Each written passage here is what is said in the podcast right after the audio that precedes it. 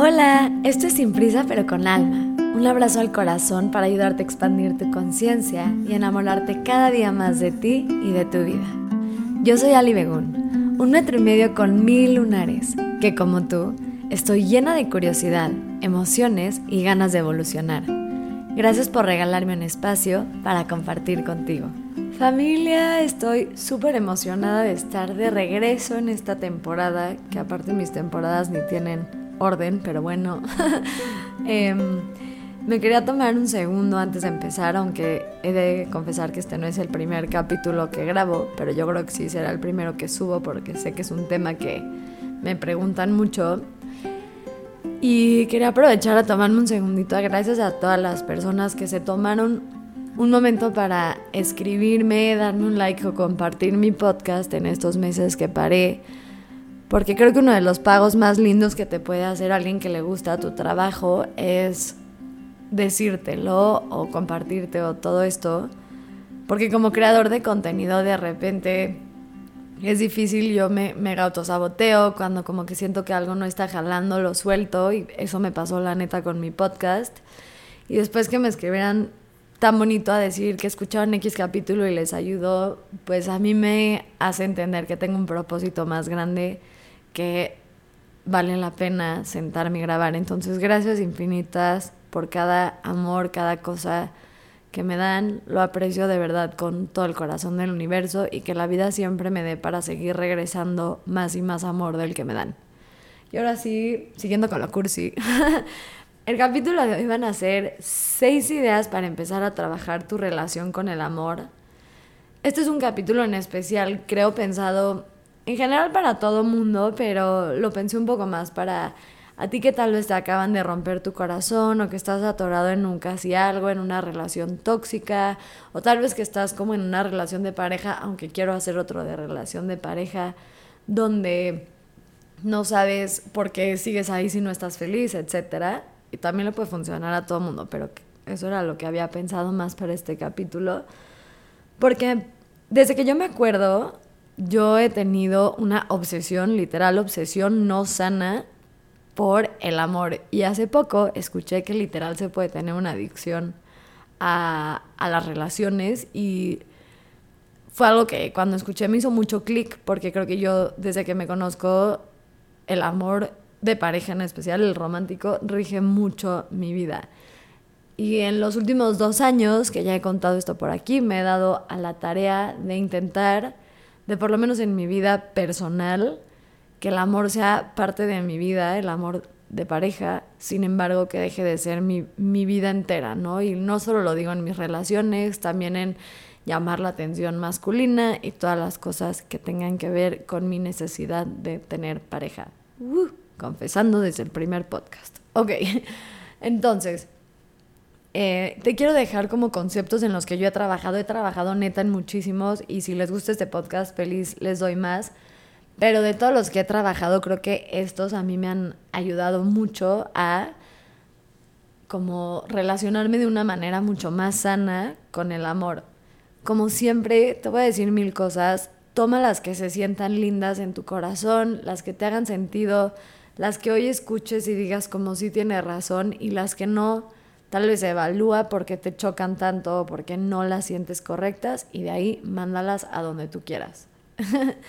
Entonces,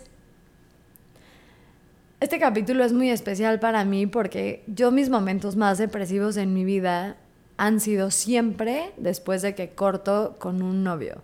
Porque yo pensaba que dejar ir era como sinónimo de no poder dejar de sangrar, porque no conocí otra forma porque veía series y cuando cortas te mueres, porque todos los, las, mis papás están casados, pero todos los matrimonios que veía que se divorciaban tenían que ser en pleito, tenía muy pocos ejemplos de otras formas de amar que me parecieran a mí sanas o muchas de las relaciones a mi alrededor eran codependientes y no entendía que existía como otro tipo de amor que sea parte de tu vida más que no sea tu vida y que, que cuando alguien te deje puedes estar totalmente bien. Entonces, por eso en especial este capítulo es importante.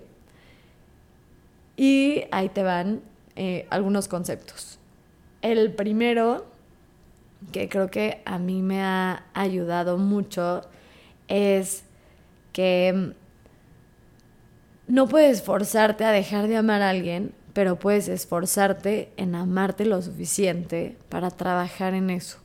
Y a lo que voy es como, definitivamente sé que el amor no es una elección, tú no eliges a quién elige el corazón, pero sí creo que tú decides con quién construir y con quién quieres construir un alma. Y cuando estamos como en un casi algo, en un amor no correspondido, en un amor que nos llena medias, aunque tal vez sí lo amas, creo que hay un concepto muy diferente entre amor y decidir que esa persona forme parte de tu vida. Y esto lo dije en otro podcast, pero Mao, un amigo, una vez me dijo algo que me encantó, que decía, el amor puede ser unilateral, o sea, yo puedo amar a alguien sin que me ame de regreso porque se siente bien en mi corazón, porque quiero amar, pero una relación tiene que ser bilateral. Para que una relación funcione, tiene que haber dos partes que quieran estar ahí. Y algo complicado acá que me vino a la mente es que a veces nos mentimos a nosotros un poco de que la otra persona sí quiere estar ahí cuando en el corazón sabemos que no. En especial pasa mucho esto en los casi algo que tal vez la otra persona no los dice, pero nos contamos una historia de que estamos felices en un lugar, o más bien no felices, pero de que la otra persona sí quiere estar con nosotros cuando en realidad sabemos que el que quiere puede. Y es algo difícil de escuchar, pero es real. Entonces, este concepto de, de, que no puedo dejar de amar a alguien, pero puedo esforzarme en regresar ese amor a mí, a mí me ayudó mucho en su momento cuando sentía que para dejar ir tenía que dejar de amar y que eran sinónimos. Y poco a poco he trabajado, sobre todo meditando, creo que ha sido de lo que más me ha ayudado, y aceptando, que creo que eso es lo más importante, que, que no puedo cambiar como alguien más quiera estar conmigo, pero sí puedo cambiar, dejar de dedicarle tiempo y dejar de construir hogares con personas que a veces ni siquiera pueden construir casas. Y la parte más fácil para, que fácil se dice, no obvio, pero en realidad es complicado, es aprender a aceptar cuando alguien no quiere realmente estar conmigo. Y duele muchísimo, pero es de, las, de los regalos creo que más lindos que te puedes dar es realmente ser honesto contigo mismo y ante eso responsabilizarte de si decides quedarte ahí, ¿no? Otra vez regresando a este ejemplo del casi algo, que creo que tú puedes elegirte quedarte ahí luchando por ese amor que no es correspondido, llenarte de ansiedad, llorar todo el tiempo por esos altos y bajos, probablemente no poder funcionar bien en tu vida laboral y familiar, etcétera, por convencer a alguien de que te ame y está bien, es una decisión, aquí no estamos juzgando a nadie, solo es aceptar que la otra persona no te está dando lo que necesitas, por ende te estás causando un caos grande interior. Pero mientras te sigas contando historias en tu cabeza, que creo que es algo que hacemos todo como de, ay, sí, va a voltear a verme, yo lo amo tanto que lo voy a convencer, no puedes convencer a alguien de amarte con más amor, te vas a quedar ahí atorado. Entonces ese es el primer concepto que me ha ayudado mucho. El, lo voy a volver a repetir, no puedes forzarte a dejar de amar a alguien, pero puedes esforzarte en regresar todo ese amor hacia ti de regreso. Y eso es trabajando en ti. Ahora sí, el segundo concepto, que este lo he tripeado mucho últimamente, es que redefiní, y esto es gracias a un poema de Alfredo Mansur, que luego se lo pido para que, para que lo lean, pero yo redefiní mi concepto de almas gemelas. Y en algún momento, hace muy poco, decidí que sí creo que solo puedes tener un alma gemela en la vida, pero tú puedes decidir cuántas vidas quieres vivir adentro de tu vida. Y a lo que me refiero es como, no se voy a poner de ejemplo a mis exnovios.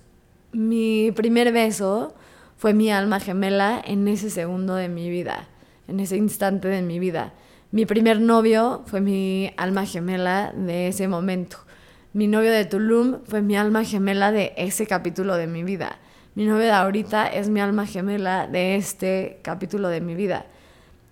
Y lo que me ha ayudado esto es entender que en cada parte de mi vida el universo me va a dar almas que van a venir a mí a ayudarme a descifrar mi propia alma. Y entonces, sí puedo sentir este amor profundo, intenso, de alma gemela, pero lo he sentido con muchas personas. No todo el mundo tiene esa suerte, creo que hay algunos que sí solo lo han sentido una vez, pero si yo me abro a entender que mis almas gemelas van a venir a mi vida en el momento en el que mi alma lo necesita para revolucionarme, como sea que mi alma lo necesite, me permite, número uno, enamorarme profundamente y dos, entender que cuando alguien se va de mi vida es porque ya cumplió lo que le tocaba a mi alma vivir con esa persona. Sé que es un concepto como super hippie forever, pero te invito a que te cuestiones qué es un alma gemela para ti. Porque yo cuando le quité el peso de que solo existe un alma gemela para mí y bla, bla, bla, y más bien entendí que existe un alma gemela para cada momento de mi vida en el que decida tener un alma gemela y dejar que esa alma revolucione la mía, me cambió mucho mi forma de apegarme.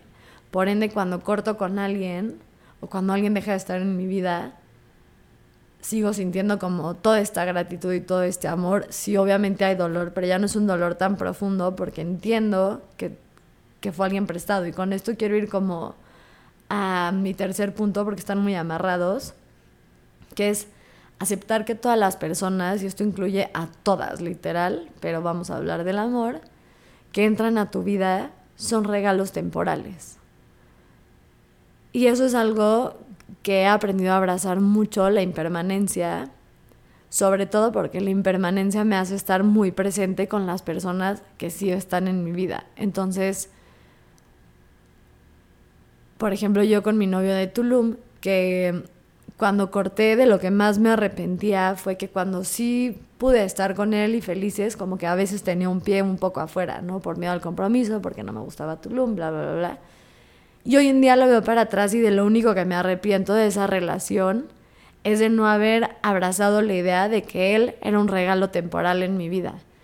Y entonces en mi relación de hoy abrazo mucho sabiendo que en cualquier momento es un regalo que se puede ir de mi vida. Igual me pasa con las personas en mi vida, como que trato de estar muy presente porque entiendo la impermanencia, porque entiendo el no dar las cosas por sentado, porque entiendo la importancia de agradecer lo que tengo mientras lo tengo, porque el día que se vaya no voy a llorar que no lo aproveché, sino voy a saber con todo orgullo y todo amor que viví mi vida abierta, con amor, sin miedo, sabiendo que todo lo que me pasa en esta vida, bueno y malo, son regalos temporales. Em, la cuarta, que me ha ayudado mucho a trabajar en mi relación con el amor, es que yo esto lo he aprendido muy a lo lento, no soltarme a mí por alguien más, que creo que es algo mega difícil. En especial cuando estás saliendo con alguien y entras a relaciones, es muy difícil no soltarte a ti por el amor de alguien más, pero... Y a lo que me refiero con esto es como, por ejemplo, que todos lo hemos hecho, obviamente dejas de ver tanto a tus amigos, tu vida se vuelve tu novio, etc. Entonces cuando cortas o cuando termina lo que sea de tu relación, te olvidas de ti. Y no solamente esa parte, por ejemplo, yo soy una persona de muchos hábitos de conexión y cuando tengo un novio como que me desconecto un poco y ha sido un trabajo grande para mí el no desconectarme de mí por alguien más. Y esto lo hago desde que empiezo a salir con alguien, entonces esto tómalo, déjalo, lo que te sirva a ti pero yo tengo al lado de mi cama como una hojita que dice las cosas que yo sé que me hacen bien en mi día a día. Por ejemplo, yo sí o sí necesito levantarme y leer, respirar, por lo menos 20 minutos meditar y escribir en mi diario. Y así esté en casa de mi novio y de clases a las 7 de la mañana, me levanto antes para hacerlo. Porque no me puedo soltar a mí por alguien más, no puedo dejar mis proyectos atrás por alguien más no puedo dejar de estar con mis amigos, de viajar, de hacer lo que yo quiero, de cuidar mi casa, de cuidar a mi familia, etc. Entonces creo que es importante, no sé cómo se dice en español esto, pero hold yourself accountable y a mí me ayuda mucho tenerlo escrito porque siento que en el amor se me olvida. Tener escrito qué cosas para mí son importantes para que cuando llegue alguien a mi vida tenga una promesa conmigo misma de mi yo anterior que sabe qué es lo que necesito para no soltarme. Entonces te invito a que cuando acabe este podcast te sientes contigo y te hagas no tienen que ser muchas, pueden ser cuatro o cinco promesitas de que no te vayas a soltar cuando alguien más llegue a tu vida, de cuáles siguen siendo tus prioridades. Y obviamente esta persona puede ser parte de, más que no se vuelva a tu vida. Otra idea, que es la quinta, que me ha ayudado a trabajar en mi relación con el amor, que esta ya se las he dicho en especial en mi curso de Renamórate la vida, es de lo que más toco, bueno, no de lo que más, pero lo toco mucho más profundo, es aprender a elegir tu difícil. En algún momento de la historia, yo por lo menos, no, no entendía el responsabilizarme por mis decisiones y pensaba que iba a haber tal cosa como una decisión correcta. Entonces cuando digo elige tu difícil, un poco me refiero al es difícil abrir tu corazón y volverte a enamorar, pero también es muy difícil cerrar tu corazón y nunca volver a hacerlo. Es difícil dejar ir, es mucho más difícil quedarte estancado. O bueno, no mucho más difícil, en mi caso es mucho más difícil. Lo voy a poner en otras cosas, ¿no? Es difícil pararte a hacer ejercicio, pero es difícil no tener condición física por salud. Entonces, a lo que voy con este concepto es como ponen una balanza, como por ejemplo, si estás ahorita en un casi algo, es difícil soltarte de tu casi algo, pero también es difícil estar en tu casi algo. Y da igual cuál de los dos difícil elijas, siempre y cuando te seas honesto y te responsabilices de las consecuencias que van a venir. Entonces, si yo pienso en una relación tóxica. Es difícil estar en una relación tóxica, es difícil dejar una relación tóxica. Si pienso en dejarla, sé que me va a costar tener que trabajar mi miedo a mi soledad, tal vez tenga que pedir ayuda afuera y tenga que quitarme el miedo a la culpa, a la pena, tenga que quitarme el miedo tal vez a pensar que no me puedo sostener yo sola, etc. Y si me quedo en mi relación eh, tóxica, no quiere decir que está mal, quiere decir que ahora me tengo que responsabilizar de que probablemente voy a llorar, de que puede ser que a veces estoy poniendo mi vida en riesgo, que me estoy quedando con alguien que no me respeta, etc. Entonces, cuando estés en un lugar así, yo te recomiendo que pongas en una hoja, en medio, elige tu difícil, y del lado izquierdo, una decisión, y del lado derecho, otra y sobre todo las cosas que son difíciles de cada una de esas decisiones. Y por lo menos no tienes que llegar a una respuesta, pero por lo menos el empezarte a hablar honesto, que toda decisión tiene una parte difícil, pero está en ti responsabilizarte qué decisión quieres tomar, en cuál te quieres quedar de las dos. Y a mí eso me ha ayudado mucho como a trabajar, ir por mis cosas. Por ejemplo, en la chama, ¿no? O sea, es difícil vivir de creador de contenido, aunque muchos piensan que es fácil, pero es difícil. Y en eso viene la responsabilidad de ponerme horario, ser mega responsable con mi dinero, quitarme la pena de subir cosas a redes sociales, entre muchas cosas. Y el difícil de no hacerlo para mí sería tener un trabajo con horario, que es algo que me vuelve loca. Eh, sería difícil para mí no trabajar en mis sueños y trabajar los sueños de alguien más. Entonces yo cuando pongo en esta balanza pues prefiero lo difícil de responsabilizarme con mi dinero y no poder chance irme de viaje siempre que tengo dinero, porque pues no sé si el mes que entra voy a generar, contra lo difícil de tener un trabajo godín. Ninguna es mejor que la otra, simplemente son decisiones con responsabilidades. Y la última que te quiero dejar, que esta me ha ayudado mucho y es muy difícil de escuchar, en especial si estás en un lugar caótico, es que cuestionate en general la definición del amor y tiene muchas, pero una que a mí me ha hecho mucho sentido es que el amor es solo un exponenciador de algo más. Entonces, por ejemplo, en una relación, si, si estás feliz y tu pareja está, está feliz y hay amor, van a ser más felices. Pero si tienes ansiedad y la otra persona tiene ansiedad también y no te están respetando y hay amor, la ansiedad va a explotar más. Porque cuando hay amor apegamos una parte como más interna del corazón. Entonces, para amar bonito, creo que lleva una responsabilidad el entender que cuando sientes algo tan profundo, y esto yo estoy hablando nada más de pareja, cuando sientes algo tan profundo por alguien más, la otra persona va a aumentar el sentimiento que traigas en tu vida. Entonces, y esto es difícil de escuchar, pero por ejemplo, si yo le tengo miedo a la soledad y me amo a alguien y me enamoro de alguien y no he trabajado mi miedo a la soledad, cuando esté en esa relación con esa persona, aunque nos amemos los dos, va a exponencializar mi miedo a la soledad porque me va a dar más miedo que me abandone. En lugar de si yo trabajo mi miedo al abandono, cuando esté en esa relación, voy a tener más seguridad de saber que estoy bien sostenida porque el amor solo hace que lo que ya sientes lo sientas más grande. Si tienes ganas de ir por tus sueños, cuando estás con una pareja que también te anima a tener ganas por tus sueños, te va a ayudar como motor.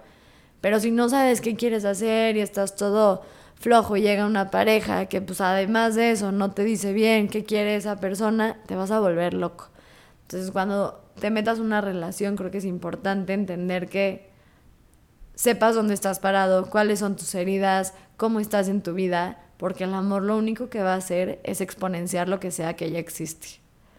Entonces, antes de irme, te quiero volver a repetir los seis rapidísimo. Eh, la primera es, no puedes forzarte a dejar de amar a alguien, pero puedes esforzarte en regresar todo ese amor de regreso a ti. La segunda, cuestionate tu concepto de las almas gemelas. La tercera, la belleza de la impermanencia y aceptar que todos son regalos temporales. La cuarta ha sido no soltarme a mí por el amor de alguien más. La quinta, elige tu difícil. Y la sexta, el amor es solo un exponenciador, como se diga, de lo que ya tienes adentro. Gracias por compartir conmigo hoy. Ojalá y les guste. Si tienen algún tema del cual les gustaría que hable, por favor escríbanme. De repente se me va como de qué ideas les gustarían los podcasts. Pero ojalá y se les haya gustado mucho y nos vemos la próxima semana. Gracias.